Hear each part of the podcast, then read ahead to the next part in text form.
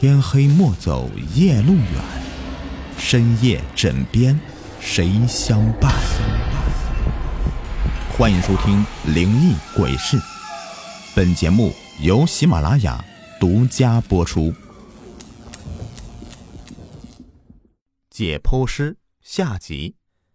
说完，牧师就嘿嘿的笑了起来。我无法再忍受了，解开白大褂，头也不回的走出地下室。身后，牧师忽然说了一句：“你会后悔的。”或许会吧，这样也好，我也算完全脱离了那里。不过，我也准备好了他们来报复或者灭口。不过很奇怪，那之后的一个月非常平静。我想他们不应该如此善良。等待死亡是非常痛苦的。我决定去查查。我去了地下室，和一个月前比起来，感觉这里阴暗了许多。一打开门，那空气里面有一股臭味这味道几乎让我窒息过去。这味道我很熟悉，是人体腐烂的味道。我觉得有点不对劲儿了，靠着回忆在墙壁上摸索灯的开关。灯打开了，灯光迅速照射到房间的每一个角落。我的助手，我想应该是吧，因为我仅能够从身高和衣物来辨别他了。虽然那个时候不是夏天，地下室的温度也比较低，但一个月的时间，他已经腐烂的不成样子了。他半躺在手术台边上，手里还拿着一把手术刀。我捂着鼻子，小心的走近他。他的腹腔被开了一个排球大小的口子，整个内脏被掏空了。一样都没有留下。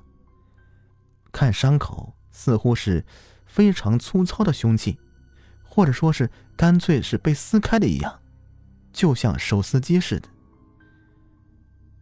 我没看见牧师，还有那个少年也没有了踪迹。那是我最后一次去地下室了，以后再也没有去过了。接下来的日子里，我被迷惑所笼罩。网上忽然又流传。经常发现内脏被掏空的尸体，我隐约觉得与那个消失的宿主有关系。直到我接到了牧师的电话。此前牧师从来都不和我通话的，一直都是短信，所以猛地在电话里听到他的声音，就觉得很不习惯。电话里的牧师说话依旧平缓，但是掩盖不了他的慌乱。你在哪里？牧师张口就问，我回答说我在家里，而且告诉他不想再干了，而且我不会告诉警察。其实我并不知道组织有多少秘密，我觉得他们即便不杀我也不会败露。不是组织的问题，那个少年。牧师说到这里停顿了一下，我一惊，难道真的是那个少年的问题吗？那个少年是个怪物。牧师很艰难的把后半句话说了出来，就像下了很大决心一样。我不太明白，那天到底发生什么了。牧师在电话那头仿佛忍受了很大的折磨，似乎他极不愿意回想起来。过了将近有一分钟，我还以为他走了，牧师才把那天我走后的事情告诉我。他说：“在我走后，助手接着取肾，牧师就在旁边。地下室只有他们两个人。这种工作接触的人越少越好。取肾其实勉强一个人也是可以完成的，不过花费时间就要长了，而且容易出事。当然，本来这出事是要被取的人才对呀。”牧师说：“助手打开了宿主的。”右边腹腔，他马上惊呆了，说：“他原来压根就没有肾脏。没有肾脏的人可以活着。而且，更令牧师惊变的是，不仅仅这个宿主没有肾脏，所有的内脏他都没有，整个腹腔仿佛是一个空空如也的肉袋子，这绝对是无法想象的。当时决定以这个少年做宿主的时候。”就在前一天还用 X 光检查过，他是有内脏的。助手完全手足无措的呆立在手术台前面，牧师发现那个少年居然自己坐了起来。紧接着，少年直接把手插进了助手的身体里，助手一直到死都恐怕没搞清楚怎么回事牧师也吓住了。接着，少年把助手内脏一件一件的给掏了出来，然后顺着刚才取肾的刀口一件件的放了回去，并且自己站在手术台前缝接血管。这一过程持续了一个多小时，少年最后缝合了伤口。牧师在一旁看得说不出话来。助手最后被扔在了手术台下，而整个过程中，那位宿主一直都在流血，但他似乎毫不在乎似的。最后，他用纱布擦干净身上的血迹，穿好衣服，微笑着走到牧师面前。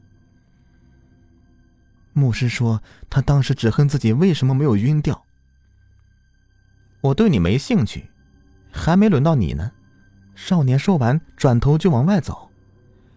可走了几步，又走回来，这个把牧师给吓坏了。对了，告诉你们，这才是真正的解剖师呢，只用双手取内脏。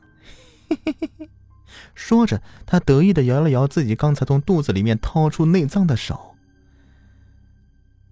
那你干什么过这么久才打电话给我呀？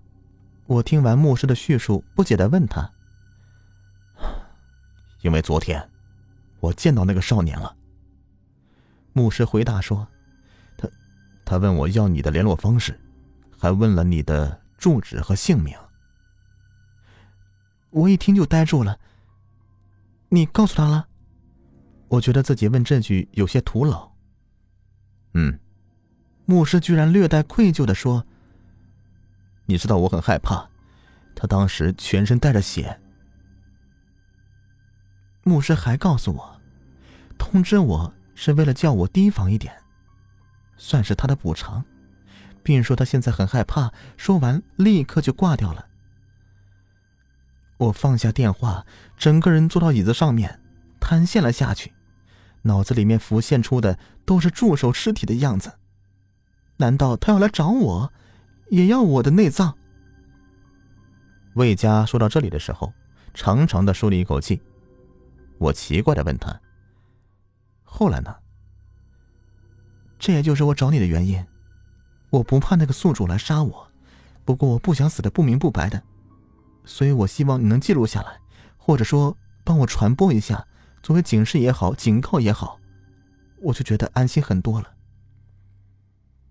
牧师的电话是我昨天接到的，我考虑了一晚上，我朋友很少，想来想去，只好麻烦你了。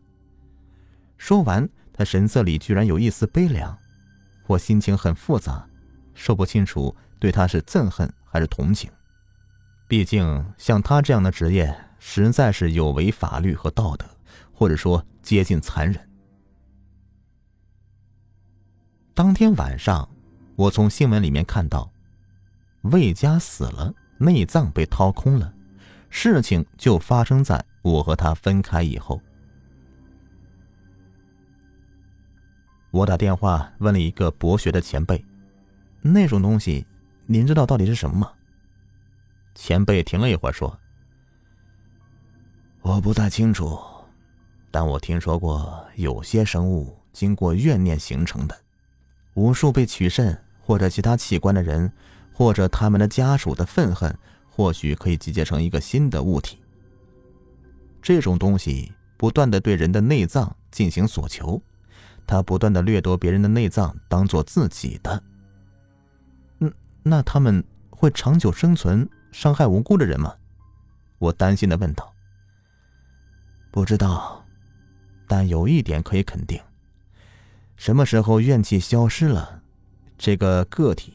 也就消失了，因为支撑他们存在的就是那些人的怨恨。前辈又叮嘱了我几句，接着把电话挂掉了。数天以后，电视里面又播放了一则新闻：一位在医界很出名的代理商死在家里，身体内脏被掏了个干净。警方查出他参与了众多器官买卖，初步认定是仇杀。我关上了电视，在电脑前把魏家的故事发了出去。好了，本集故事已播完。喜欢本故事，别忘了点赞分享。想听到雨田播讲的其他作品，可以在喜马拉雅搜索“雨田故事”，或者点击我的主播名字进入主页收听我演播的所有作品。下期再见，拜拜。